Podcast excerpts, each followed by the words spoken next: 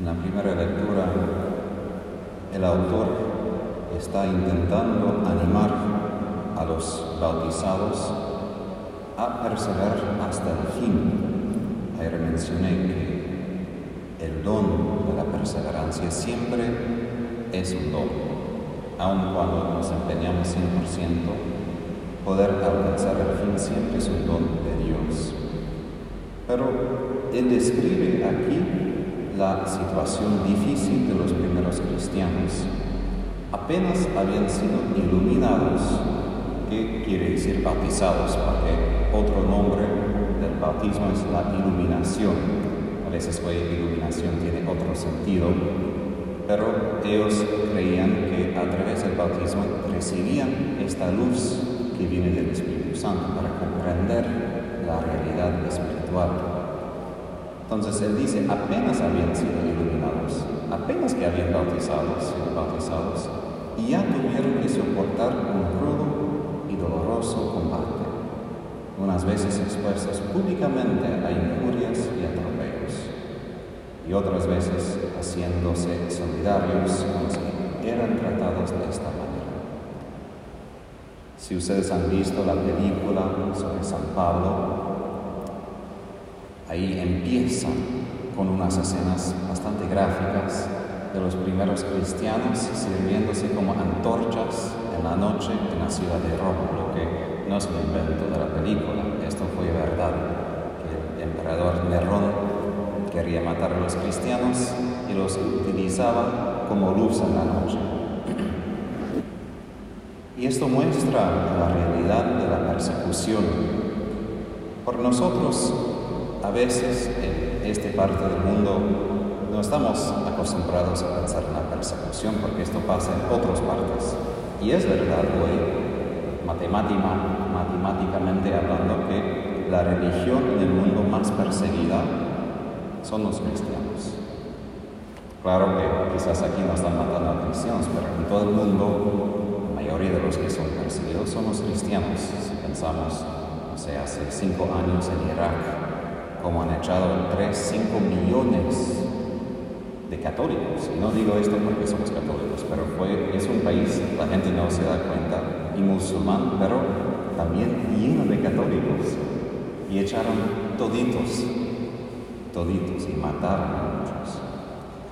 Y es importante por nosotros darnos cuenta de esto porque si nosotros no estamos en medio de la persecución, nuestro deber y es estar solidarios con ellos, de un modo u otro, de darnos cuenta que Cristo, como dijo Blaise Pascal, un autor francés, Cristo hasta el fin del mundo está en su agonía, que si Él mismo no sufre más, porque ya pasó su muerte, pero en su cuerpo místico, en la iglesia, siempre está en agonía.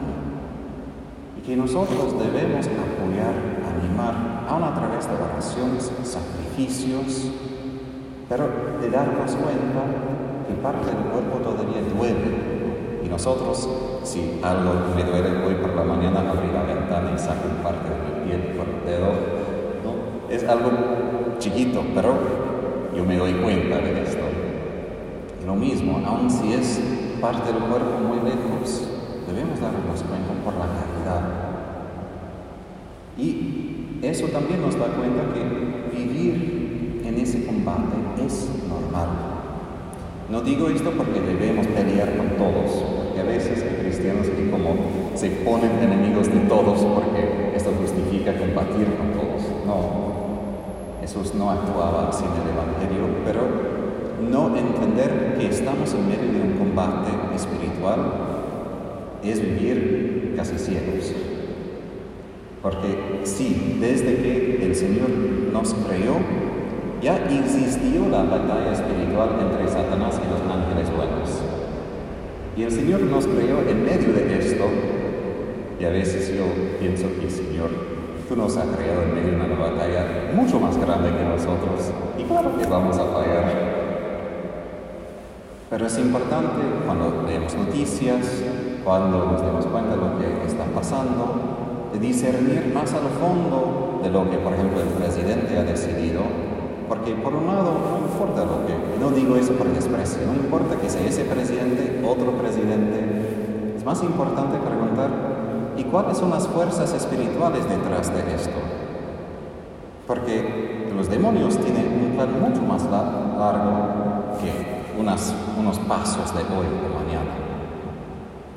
Y nosotros somos quienes estamos en medio del combate y tenemos las armas, como dice San Pablo en su carta a los Efesios, para combatir. Pero a veces nosotros no nos damos cuenta que de verdad combatir en esta batalla, como dice el autor, quiere decir que vamos a perder. A veces la gente, los católicos, yo como sacerdote escucho esto, que están como atemorizados, que por ejemplo Biden ha, ha ganado en Estados Unidos porque es muy pro aborto, muy pro todo, muchas cosas contra la iglesia, o que aquí aborto fue aprobado y como no, no saben qué pasa, porque Dios permite esto. Porque para nosotros estamos marchando hasta la derrota completa. Y no digo esto con alegría, pero digo porque debemos darnos cuenta como Jesús, estamos caminando hacia la cruz. Y estamos tan acostumbrados a pensar que, ah, pero viene la resurrección, aseguro, ninguna persona, ni Jesús estaba pensando, bueno, en dos días todo estará bien. No, ni Jesús estaba pensando, bueno, bueno yo, aguanto hoy porque todo estará bien y no importa esto. No, fue una derrota humanamente hablando. Y no podemos simplemente sobrepasar, pasar por alto sobre. Es una derrota, pero a través de la derrota, por la providencia de Dios, con el amor del Espíritu Santo podemos vencer. Y por esto es tan importante discernir, porque sí, cuando todo parece que está destruido y aún lo que queda va a ser destruido, así pensaban los judíos, así pensaban los discípulos de Jesús. Me encanta la conversación de los discípulos con Jesús en el camino hacia Emmaús, porque decían, nosotros esperábamos todo de Él sanaba, resucitaba a los muertos, era el Mesías y ahora nada.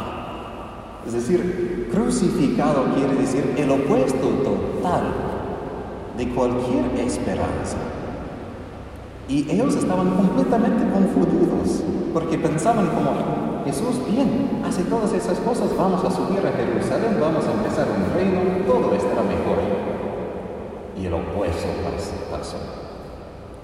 Por eso el libro del Señor de los Anillos es un buen libro, la trilogía, porque el autor Tolkien fue un católico ardiente y dijo que el sentido de la historia de los católicos, teología de la historia de la Biblia es que estamos marchando a la derrota, pero a través de la derrota el Señor va a intervenir y va a salvar por su propia mano. Y eso no es mi invento, el catecismo dice esto, que la iglesia no va a marchar mejor y mejor hasta la venida de Jesús, que va a ser peor y peor. Digo todo esto, uno, para dar lo que decimos en inglés, reality check. Un cheque, un momento de darnos cuenta de la realidad que nos rodea pero también para animarnos. Suena como locura a veces por la gente que no tiene fe, que vamos a pensar que si todo va mal, también debemos leer en esto. Porque la Biblia dice, el Apocalipsis dice, cuando Satanás actúa con más furia y más rabia, ¿por qué? Porque su tiempo es corto. Y Satanás mismo es el primero que sabe que va a ser derrotado. Entonces Él hace todo para dar la impresión que va a ganar, pero Él mismo es el primero que sabe, frente de Dios, que no va a alcanzar a la victoria. Pero va a intentar lo que puede mientras tanto. Entonces, hay un misterio de que mientras que estamos avanzando en el bien, que la iglesia crece, también el mal crece. Y nosotros, como dice el autor hoy, debemos perseverar hasta el fin. Dice esto. Dos cosas importantes para terminar. No pierdan la confianza a la que está reservada una gran recompensa. Ustedes necesitan constancia para cumplir la voluntad de Dios y entrar en posesión de la promesa. Mi justo vivirá por la fe, pero si se vuelve atrás, dejaré de amarlo. Es difícil esto. Es difícil emocionalmente en la vida cotidiana tener esta constancia. Porque una cosa es entrar en la batalla, otra cosa es entender cuándo tendrá fin. Ni sabemos cuándo va a tener fin. Y eso es el segundo asunto. Me hace interiormente reír un poco, con todo respeto al Señor, pero dice, porque todavía falta un poco, muy poco tiempo, y el que debe venir vendrá sin tardar. Por favor, dos mil años, todavía estamos esperando. Yo cuántas veces digo al Señor, Señor, perdón, pero estás muy tarde. Yo he pedido hace años y todavía me quedo. Y en esos momentos, Satanás empieza a quitar la fe, a sembrar dudas. ¿Estás seguro que va a venir? Mira todo lo que está pasando. ¿Eres tonto creer que algo va a pasar para cambiar todo esto? Eres el único tonto que cree esto, mientras todos los demás están viviendo su vida normal. Y es difícil tener la constancia de no volver atrás, porque la presión social, la presión de todo, se hace fuerte. Y para nosotros es importante, como dije ayer, animar uno a otro entre nosotros, porque es nuestra responsabilidad animar a los demás, porque yo no puedo animar a mí mismo. Si yo estoy desanimado, eso es el asunto, no puedo animar a mí mismo, necesito un hermano. Entonces, es nuestra tarea correr hasta el fin. Por eso la pregunta tan importante de Jesús, con lo cual terminó todo, cuando Él habló de su venida final, cuando vuelve el Hijo del Hombre, encontrará la fe en la tierra. Es una pregunta importante por cada uno de nosotros y por la iglesia.